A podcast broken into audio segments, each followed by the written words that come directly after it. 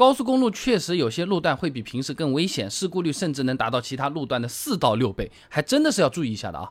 匝道口，哎，这个这个岔口啊，是事故易发路段。武汉理工大学付强所著论文《高速公路匝道区域驾驶信息负荷对交通安全的影响研究》里面有讲到过啊，这高速公路匝道区域所发生的交通事故占总事故比例的百分之三十以上，这公里事故率是其他路段的四到六倍，是非常容易发生事故的路段啊。那主要原因呢，就是这高速匝道口呢，它是有比较复杂的这个交通标志啊、信息啊、牌牌啊什么的都都戳在那，对不对？同时呢，还有呃驶入的、开进来的。驶出的要走的这些车子啊，都都是这儿。那么在加减速啊，在变道啊，各种都有的。那需要我们驾驶员对所有的道路状况进行判断，并做出相应的决策。哎，就容易造成我们开车的人心理紧张，出现失误的可能性也是会变大的。哎，这就有点像是我们考试一样的，你开考的这个前几分钟和快结束的那几分钟，往往是最紧张的，往往都是名字写错了，答题卡跳错一格啊，都是在那个时候发生的啊。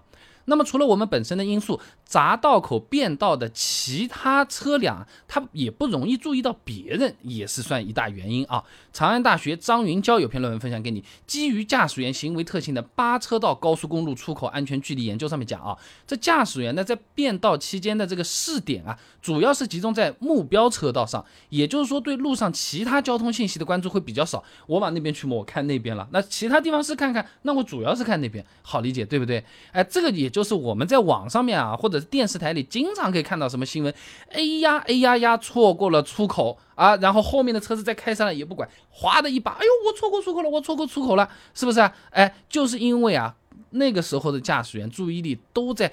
盯着那个匝道，我要开到那个口子去啊，我不能错过，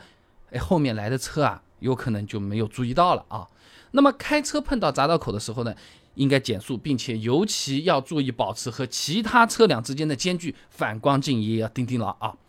隧道。也是高速公路事故高发路段之一，原因之一呢，就在于隧道它视线不好。重庆交通大学王春雨所著论文《隧道路段驾驶员视觉安全技术研究》上面讲啊，这白天在高速隧道的出入口前后四十米路段范围内，这路面的照度啊，它会从一万多勒克斯急剧下降到十几勒克斯，而需要我们这些开车的驾驶员经过四到九秒的时间才能适应。这个时候，我们司机辨识障碍物的能力是会下降的，容易发生事故的。明明明暗暗嘛，你想想，就像闪光弹一样的了，对不对？那视线原因，不少朋友也都知道。但除了视线进隧道，其实还是要注意路面情况的啊。沈爱忠发表在《道路交通管理》期刊上面的论文分享给你，隧道交通事故多发的成因及预防措施上面有讲啊。由于这个隧道呢，它是相对封闭的环境，这些尘埃啊、车辆排出去的这种废气沉积在路面上，长期得不到雨水冲击、阳光暴晒，它会导致路面的摩擦系数变低。那这个论文里面呢，有拿浙江某高速公路隧道举个例子啊，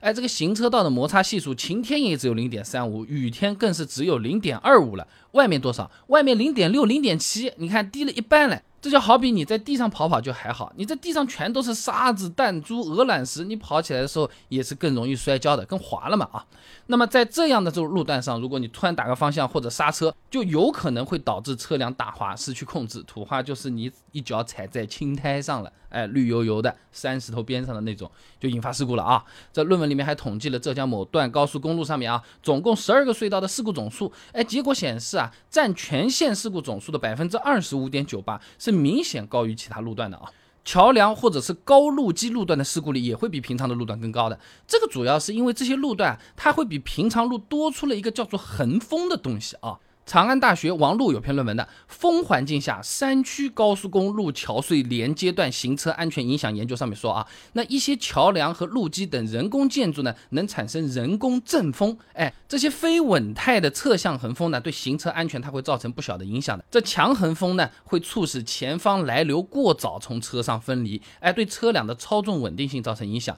这横摆角速度、响应时间呢会变长，波动频率也会增大，哎，这我们驾驶员。判断失误，或者说是来不及反应的时候呢，有可能就伴随着事故了啊。那简单讲就是车子你迎着风或者背着风还算能走得比较稳，但是侧面突然被强风一吹，有可能就是失控。毕竟车子不是像螃蟹那样走路的，我们正常走路，后面推你一把，你顶多往前面叭叭叭三步，回头看你干嘛是吧？正面有人推一把，然后你往后退两步，你干嘛？你侧面推一下，有可能你就没站稳，你就滑倒了啊。那以前我们视频里面也是有讲过的，当横风的这个风力啊超过五级的时候，哎，也就是路边的这种小树开始摇摆，水面呢被风吹起波纹的时候，开车就要小心一点了啊。还有一个容易发生危险的地方呢，是长下坡路段。哎，不过这个其实对家用小车影响还算好一点啊。重庆交通大学的李宝成有篇论文分享给你，《高速公路连续长下坡路段安全设施设置技术研究》上面讲啊，这长下坡时候啊，